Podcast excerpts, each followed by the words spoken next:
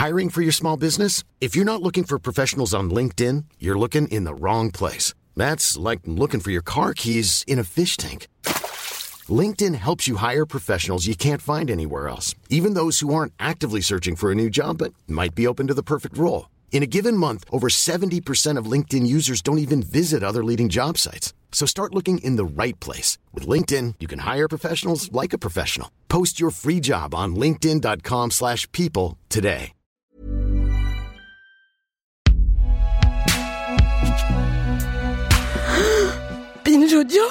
C'était donc toi depuis tout ce temps.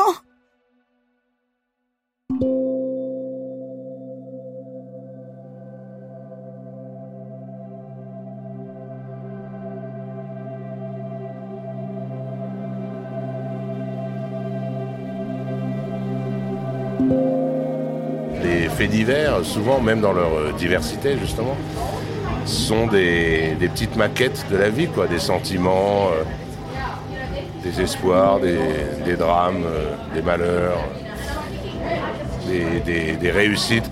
Quand on se penche là-dessus pour un écrivain, mais je ne comprends même pas que certains écrivains écrivent autre chose que des faits divers, euh, que des faits divers et que des faits divers réels.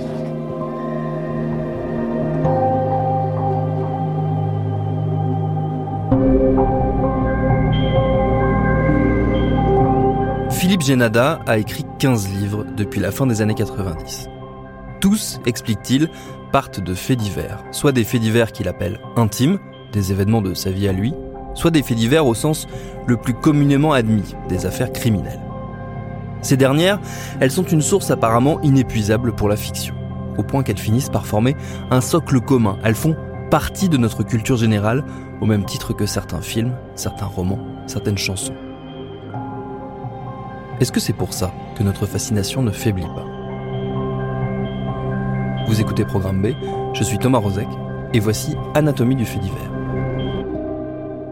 Épisode 4, le fait culturel.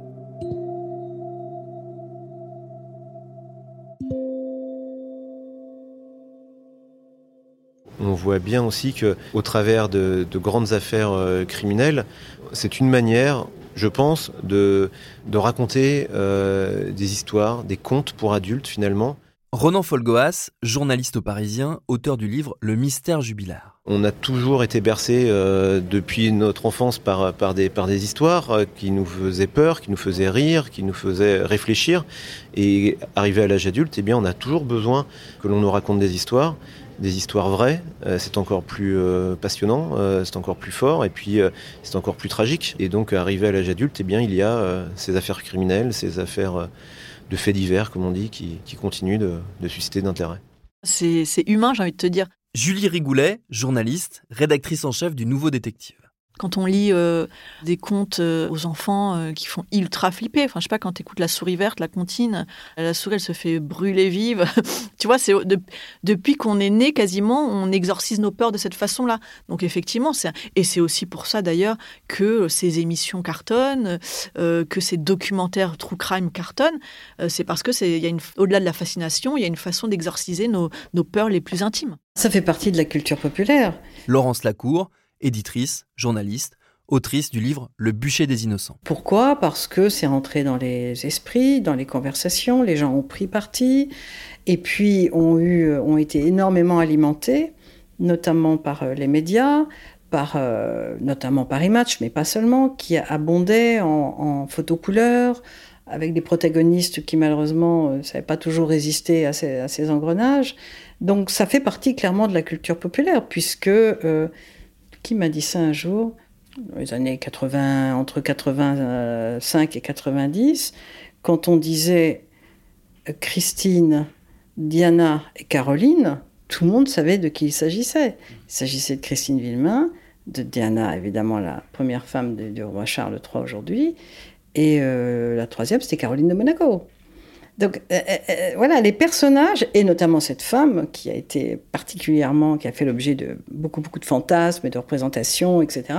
Les personnages ont pris leur place dans le roman national, à côté des people, à côté des hommes politiques, et voilà, ils ont trouvé une place qu'ils n'ont qu'ils ont quitté heureusement, parce que ça les a sauvés les uns et les autres, mais qui a été euh, prédominante pendant des années. Donc en ce sens, c'était de la culture populaire. Ils sont dans la culture populaire. Et on a vu en 2019, je crois, lorsque Netflix a sorti un long documentaire sur la question, que cette culture populaire a abordé maintenant les jeunes générations qui la connaissaient plus ou moins vaguement, parce qu'il y a quand même eu des plages de 10 à 15 ans. Rien passé quand même. Hein. Mais voilà, c'est comme quand vous dites Johnny, et eh ben voilà, euh, c'est du même ordre, c'est du même ordre.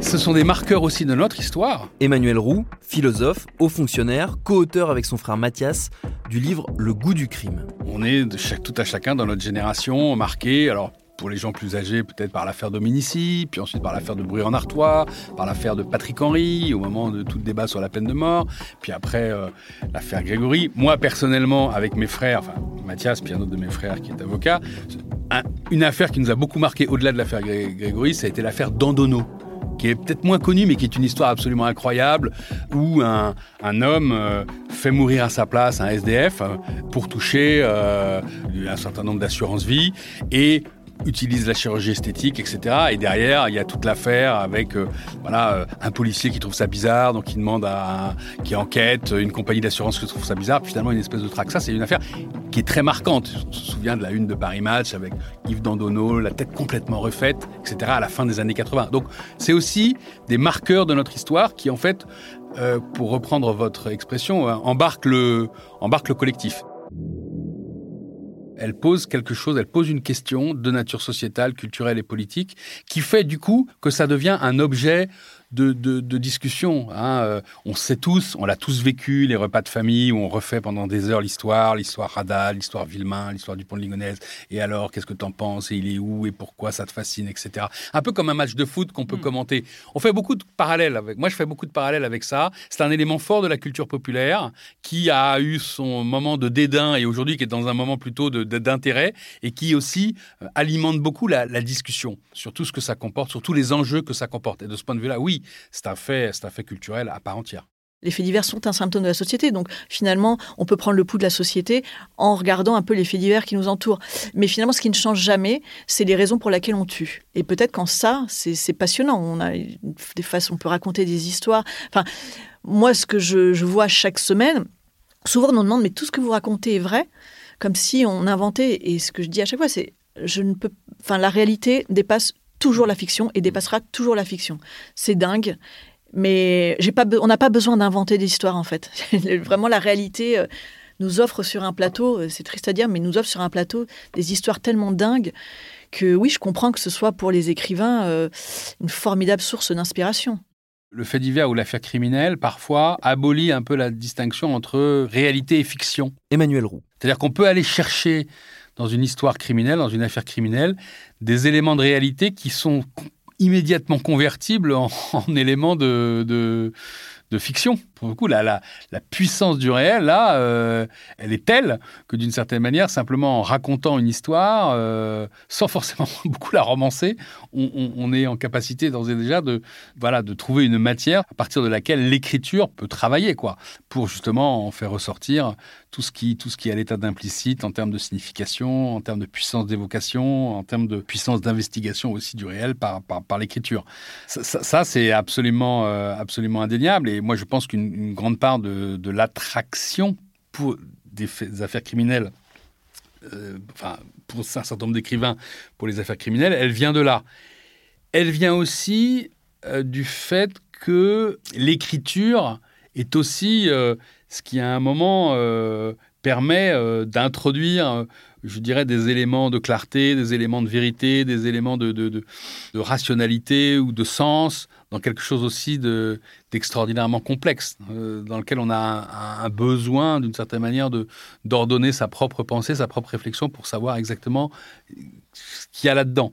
Et, je pense que euh, la société, finalement, au fond, peut, les écrivains, hein, peuvent trouver dans les affaires criminelles de quoi aussi euh, alimenter euh, un travail d'écriture en prise avec fondamentalement quelque chose de réel, mais d'un réel qui parfois ne se donne pas d'emblée, dont il faut aller euh, questionner le sens, dont il faut aller éclairer les recoins, dont il faut aller porter à la lumière l'obscurité, etc. Donc je pense que ça, ça c'est vraiment très, très frappant. D'ailleurs, on voit bien hein, de plus en plus d'écrivains. On trouve là une matière. Probablement aussi parce que ça dépasse la question de la frontière entre ce qui relève d'un documentaire, ce qui relève d'un récit objectif sur une affaire et de la fiction. Hein. on est dans quelque chose qui, hybride en fait cette, cette dimension. Je pense notamment à, L'inconnu de la Poste hein, de, Florence Omna. On est dans quelque chose qui est euh, ni de la fiction, ni un livre d'enquête, euh, qui est plutôt euh, qui donne la parole euh, aux protagonistes, qui montre aussi comment soi-même on se met en scène dans sa propre enquête sur des faits, mais qui est aussi plus ou moins une sorte de quête de soi, puisque finalement on vient vivre là où a eu lieu, on parle aux gens, on devient presque ami avec eux, etc. Donc ça transforme aussi la relation entre l'écrivain dans son rapport à lui-même, l'écrivain dans son rapport au réel, l'écrivain dans son rapport aux autres. Voilà. Et c'est là où on voit euh, toute la richesse, euh, toute la richesse euh, d'un genre, peut-être, qui, se recrée, qui se refonde. qui a été créé il y a maintenant plusieurs décennies par un écrivain américain, Truman Capote, avec De sang-froid, hein, qui, reste pour beaucoup un peu le livre, le livre de référence. Mais voilà, je pense qu'il y a, une, je pense qu'il y a un contexte tout à fait intéressant pour analyser justement cette, cette, ce, ce, développement de la, de la création littéraire à partir de l'affaire criminelle, en restant quand même très proche de la factualité. D'ailleurs, c'est très intéressant de regarder aujourd'hui, je dirais, la multiplication, la richesse, justement, de, tous les modes narratifs autour de l'affaire criminelle. Parce que ça montre justement que l'affaire criminelle, on peut la prendre de plein de bouts possibles, plein de biais possibles, qu'il n'y a, pas de, il a pas un discours dominant, il y a plusieurs types de discours, et c'est ça que je trouve fascinant.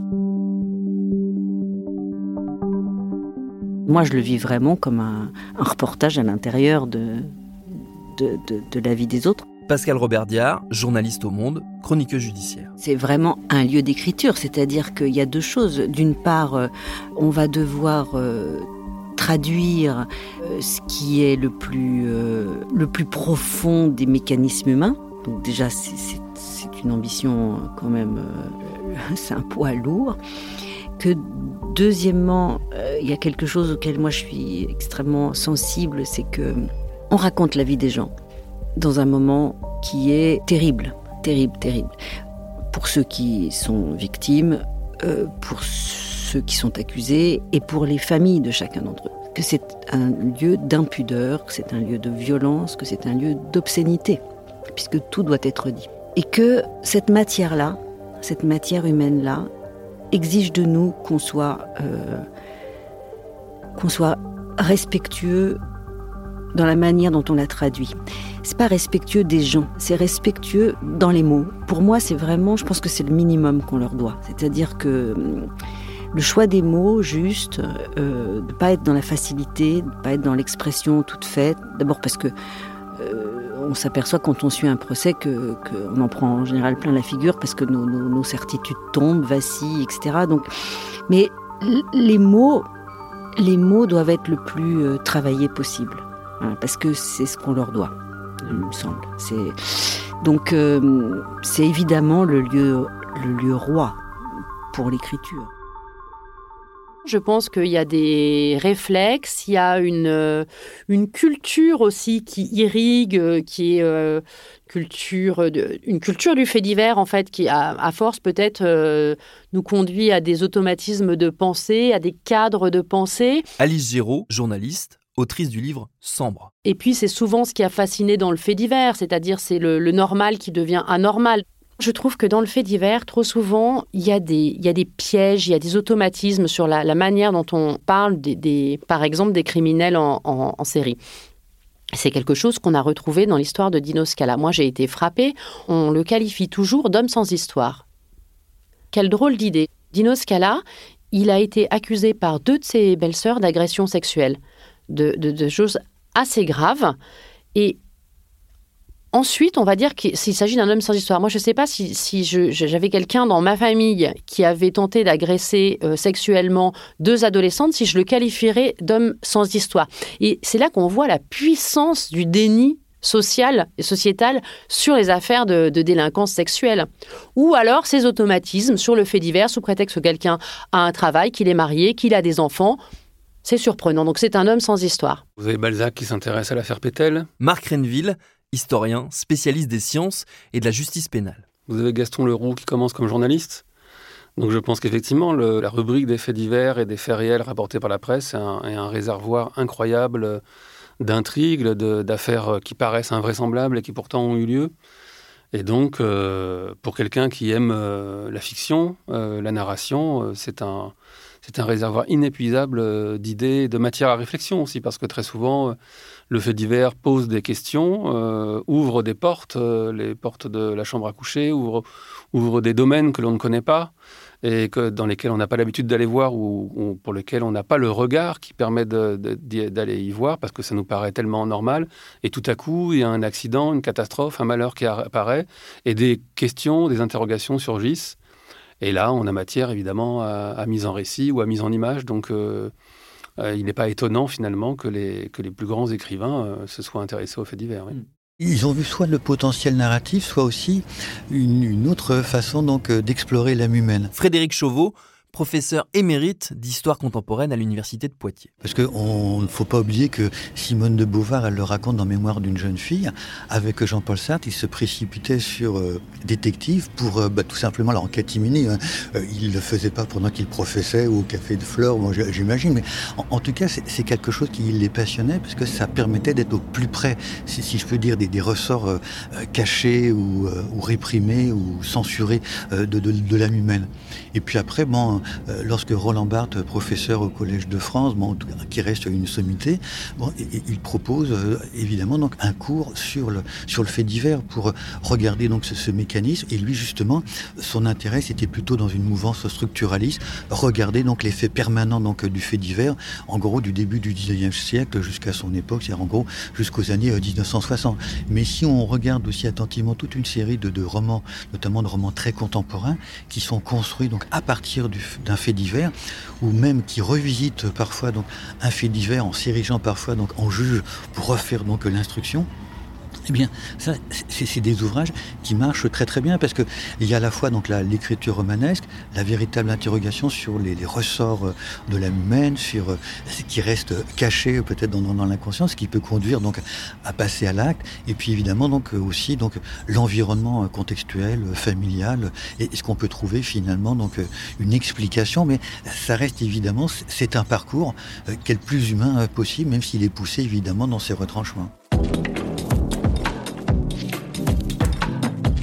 Fondamentalement pour moi, notre fascination pour le fait divers, c'est une fascination qui est quasiment existentielle ou philosophique. Blanche Sartiglini, éditrice, autrice de l'anthologie Le goût du fait divers. C'est-à-dire, on est confronté à la mort, à la violence, à la question du mal, c'est-à-dire à tout ce qui nous fait le plus peur. Donc c'est vraiment les vanités, comme ces, ces têtes de mort euh, à l'époque classique, au XVIIe siècle, ou ces cabinets de curiosité, ou ces petits objets, le sablier renversé, euh, qui nous disent « souviens-toi que tu es mortel et que tu vas mourir ». Le Féniver nous raconte ça. Je crois que les écrivains sont comme nous, c'est-à-dire fascinés par la brutalité du monde, et fasciné par le fait que le réel est toujours en excès sur la fiction. Le réel nous dépasse toujours. Donc moi je me souviens toujours de ces, romanciers qui ouvrent le journal le matin et qui se disent voilà je vais parler, je vais parler de ça. Euh, c'est Proust, qui ouvre le Figaro euh, le matin et euh, qui entend parler euh, d'un parricide, de quelqu'un qu'il qu connaissait d'ailleurs, et qui écrit un article dans le Figaro également, Sentiments filiaux d'un parricide, avec cette, alliance de mots, les rapports filiaux et le, et le parricide. Régis Geoffrey aussi l'a très bien dit, en écoutant à la radio un matin cette affaire abominable dont il va tirer Claustria, c'est-à-dire euh, la réclusion pendant 24 ans d'une jeune fille euh, par son père et les, viols et les, enfants, euh, la chose la plus horrible qui soit. Il s'est dit tout de suite en écoutant ça à la radio, je vais en faire un livre. Et c'est ce chef-d'œuvre qu'est Claustria, euh, donc le lien entre la claustration et, l'Autriche autour de, autour de l'inceste. Euh, Stendhal, avec le rouge et le noir, s'est plongé dans l'affaire Berthet, à propos de laquelle il est allé, je crois, consulter des archives euh, juridiques, et il en a tiré le rouge et le noir. Mais ce fait divers-là, d'un séminariste euh, qui avait une relation avec une femme mariée et qui finit par la, par la blesser, euh, par lui tirer dessus et la, et la blesser.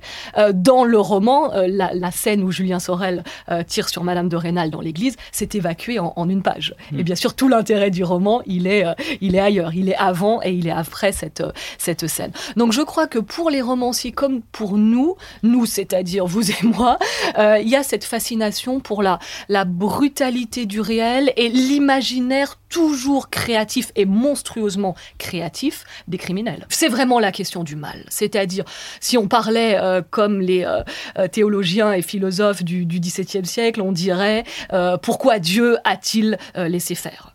C'est la traduction profane de ces questions. C'est-à-dire pourquoi le mal existe-t-il et existe-t-il encore? Et comment peut-on reconduire toujours cette violence? Le fait divers tout petit qu'il paraisse, populaire, trivial, on est dans la boue, on est dans la médiocrité, en fait, nous permet de nous reconnecter avec des questions aussi philosophiques et existentielles que celle-ci. Ce qui est très important, je crois, dans le fait divers et dans l'anecdote euh, plus ancienne, c'est le caractère moral, euh, ce qu'on appelle un exemplum, c'est-à-dire on nous raconte une histoire, on nous fait entrer dans la tête de personnages, mais tout cela pour nous apprendre une leçon. Et la, vocation morale du fait divers, il me semble qu'on n'en parle pas assez souvent, alors non pas au sens de donneur de leçons, mais je crois que euh, le fait divers convoque encore une fois, ce, que la, religion convoquait et convoque de, moins en moins, c'est-à-dire un apprentissage, une leçon de vie. Euh, on parle beaucoup de développement personnel, mais c'est quand même de cela, qu'il s'agit. Et puis, cette question du mal. Euh, à nouveau, euh, comment le mal, la monstruosité, l'injustice aussi, quelque chose qui frappe indifféremment riches et pauvres, haute société et, et et, bas peuple. Euh, c'est vrai, vraiment ça le, fait divers. Et donc c'est cette injustice de ce, qui nous, de ce qui nous tombe dessus. Et il faut en tirer une leçon. Et les écrivains, certains, hein, pas tous, mais quand même beaucoup, comme La Fontaine à son époque, comme Voltaire avec ses contes, euh, nous racontent des histoires pour nous apprendre des, des, leçons de vie et des leçons morales. Je crois qu'il ne faut pas avoir peur de, du terme de, de morale. C'est une manière euh, profane païenne euh, de renouer avec cette fonction théologique, avec cette fonction apologétique de la littérature, c'est-à-dire on en retire une leçon. Il nous est arrivé quelque chose de dramatique, et là c'est la catharsis. Et là il faut en retirer quelque chose de positif.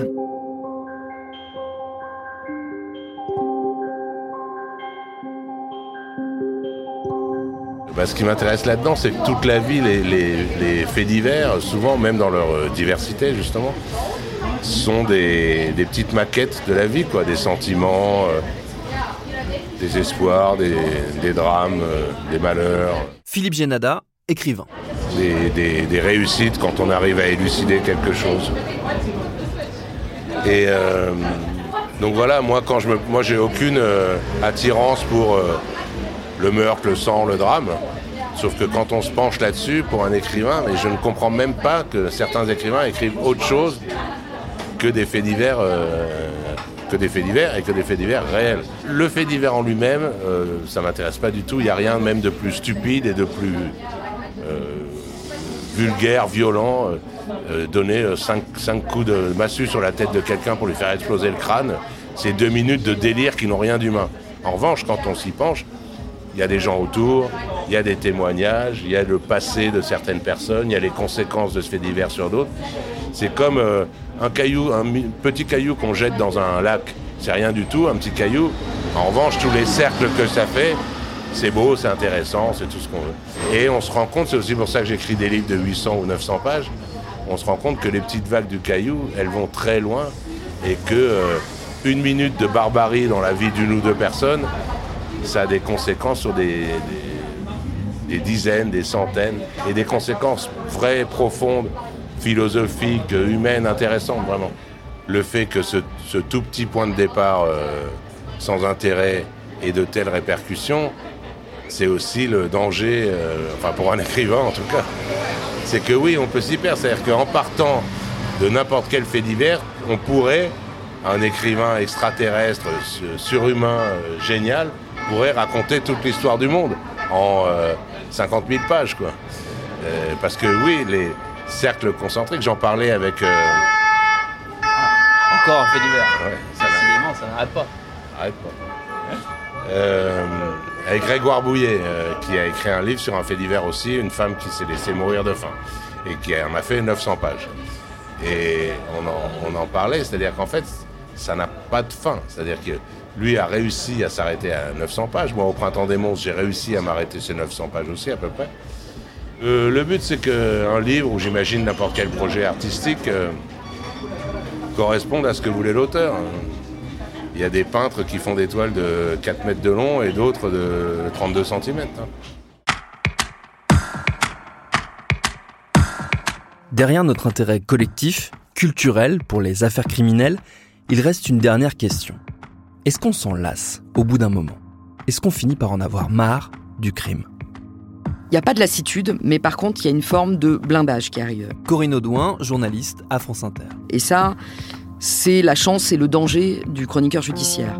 La chance parce qu'à un moment, on ne peut pas se prendre toutes ces histoires affreuses sans filtre aucun, parce que c'est trop violent, parce que si c'est pour en faire des cauchemars, moi ça m'est arrivé, je pense que arrivé à tous les journalistes judiciaires, quand on vit une journée d'audience très éprouvante, on a entendu des récits épouvantables, oui, on en fait des cauchemars la nuit, j'en ai fait des cauchemars quand on voit, parce qu'à l'audience on projette des photographies aussi, on projette des photos de la scène de crime, on voit des choses extrêmement dures. Euh, les jurés, souvent en accompagnement hein, maintenant psychologique pour à la fin du procès.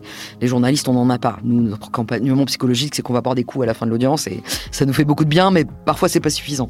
Donc à force de vivre de voir, d'entendre des choses très dures, on se dit quand même, c'est bien de ne pas ramener trop tout ça à la maison, donc peut-être on acquiert un certain blindage. Et c'est peut-être ça qui fait qu'à un moment on a envie de faire autre chose parce qu'on se dit attention, je deviens un peu trop un habitué.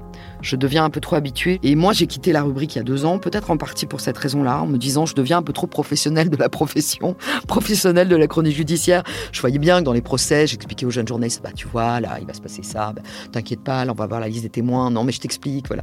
Je faisais ok, je suis en train de devenir euh, la daronne, quoi, hein, celle qui sait comment ça marche et tout. Je dis pas que j'en ferai plus jamais parce que je vois bien que je suis tellement mordu que je pense que j'y reviendrai. En même temps, je me rends bien compte depuis que j'ai arrêté que je continue à lire absolument les comptes rendus d'audience et je vois bien que je pense que quand on est mordu de ça, c'est à vie. Moi, j'ai présenté 150 numéros de Fait entrer l'accusé. Christophe Ondelat, journaliste, animateur de Ondelat raconte sur Europe 1. Trois numéros de crime et châtiment et j'ai écrit mille histoires d'Ondelat raconte. Donc, euh, il y a une forme d'usure. Ça, je peux pas, je peux pas nier parce que tout, Enfin, il y a des catégories de crimes et euh, tous les crimes que je raconte rentrent dans l'une de ces catégories que j'ai déjà traitées, traitées, retraitées et surtraitées. Euh, donc sur le principe, il y a une usure. Mais en pratique, malgré tout, chaque histoire est différente. Et au-delà de l'usure, régulièrement, toutes les semaines, je me fais à nouveau embarquer, happé par une histoire. Euh, ça tient au personnage, ça tient au contexte, ça tient aux victimes, à la nature des victimes. Donc il y a à la fois une, usure et un étonnement permanent et euh, une fraîcheur permanente. Il faut jouer sur les deux.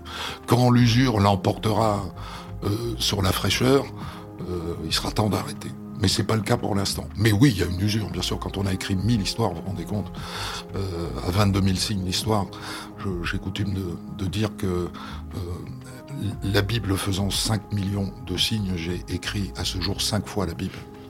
Après, quand on a raconté comme moi euh, plus de 1000 crimes, pardon, mais on les oublie. Voilà. Et donc, moi, je m'intéresse toujours à la dernière que j'ai écrite, et demain, j'aurais oublié, pas tout, mais tous les détails intéressants de cette histoire pour me consacrer, me consacrer à l'histoire de demain. Voilà.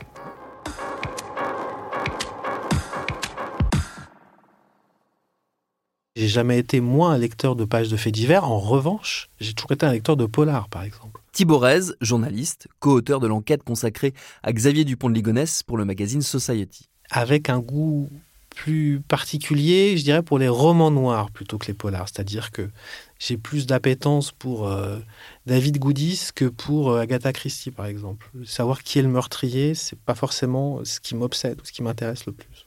Donc, euh, le fait est que j'aime les histoires et que les divers sont de bonnes histoires. Pas toujours, mais souvent. Et donc, euh, évidemment, elles se ressemblent rarement, Maintenant, les ressorts criminels, euh, il n'y en a pas non plus un milliard. hein. Euh, voilà, euh, l'envie, euh, la jalousie, la colère, la vengeance et sept péchés capitaux. Enfin, on en revient un peu quand même à ça, plus ou moins, quoi.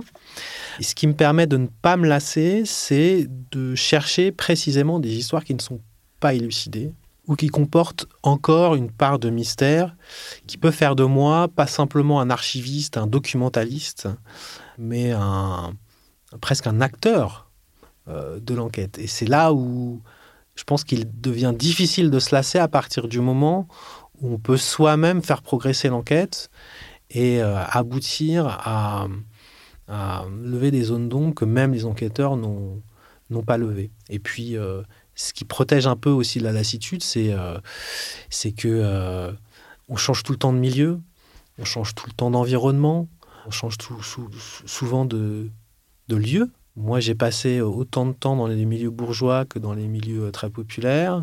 J'ai voyagé, j'ai parlé à des gens, je pense, de toutes les classes, de tous les niveaux d'éducation, de tous les milieux, de toutes les origines. Et donc, c'est forcément euh, beaucoup plus enrichissant euh, qu'un journaliste politique euh, qui interviewe des gens qui sont issus de, de trois écoles et de deux IEP. Quoi. Donc, ça aussi, ça protège de, de la, de la lassitude. Tu sais, ceux qui lisent des polars, qui dès qu'ils en ont fermé un, ils en ouvrent un autre, ils ne se lassent pas. Julie Rigoulet. En fait, on te raconte, c'est des récits, des récits qui changent tout. Tu vois, je, alors, évi- évidemment, tu as un espèce de refrain lassant. Par exemple, les féminicides, chaque semaine, il y a un petit refrain lassant. C'est un phénomène de masse. On, enfin, il y a une enfin, moi, à titre personnel, j'en en peux plus, tu vois, de ces mecs qui tuent leur, euh, leur nana.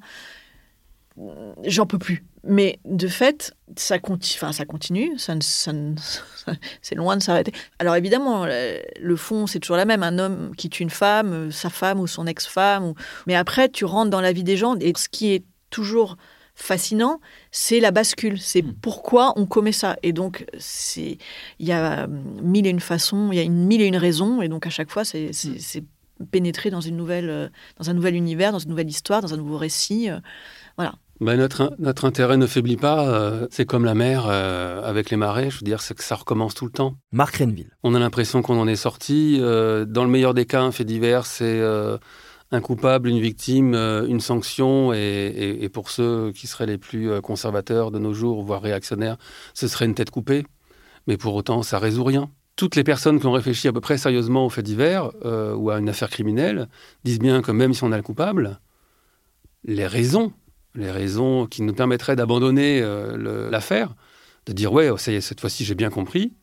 Moi, je ne les ai pas, en tout cas, sur aucune des affaires que j'ai travaillées. Alors, je suis pas seul dans, dans cette non-résolution, donc ça me rassure quand je lis euh, Jean-Bertrand Pontalis, par exemple, Un jour, un crime, et qu'il fait une petite préface aux petites histoires qu'il va raconter. Il explique bien qu'il ne sait pas trop pourquoi il s'est penché sur ces affaires criminelles, qu'il y est allé euh, sans boussole, qu'il y est allé en espérant une réponse, et qu'au final, il n'en a pas et que la seule réponse qu'il a à l'intérêt qui, fait qu'il y est allé, à l'intérêt que ça suscite, c'est justement le fait de cette violence dans l'homme toujours recommencer finalement, et qui, qui est source d'inquiétude quand même.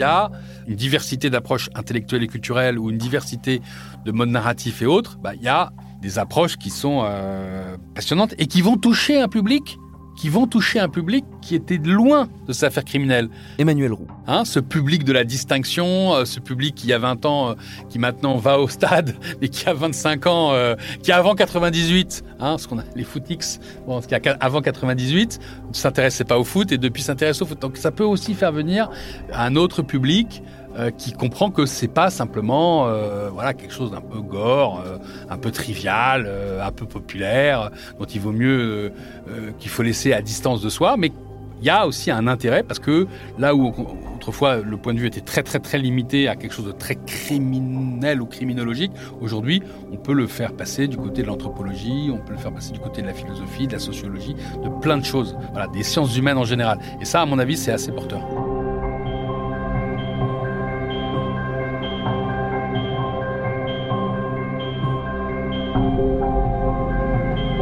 Merci à tous mes invités, Corinne Audouin, Blanche Serquiglini, Frédéric Chauveau, Ronan Folgoas, Alice Géraud, Christophe Ondelat, Philippe Génada, Laurence Lacour, Ludovic Ninet, Thibaut Rez, Julie Rigoulet, Marc Renville, Pascal Robert Diard et Emmanuel Roux. Toutes leurs œuvres, leurs livres, leurs articles, leurs podcasts sont à retrouver sur le site de Binge Audio à la page Programme B. Cette série a été produite par Charlotte Bex, c'est Paul Berthiaud, Elisa Grenet et Quentin Bresson qui ont réalisé ces quatre épisodes que vous retrouverez, comme l'ensemble des épisodes passés et à venir de Programme B, sur toutes les plateformes de podcast. Cherchez-nous sur Internet si vous voulez nous parler, et à très vite pour un nouvel épisode.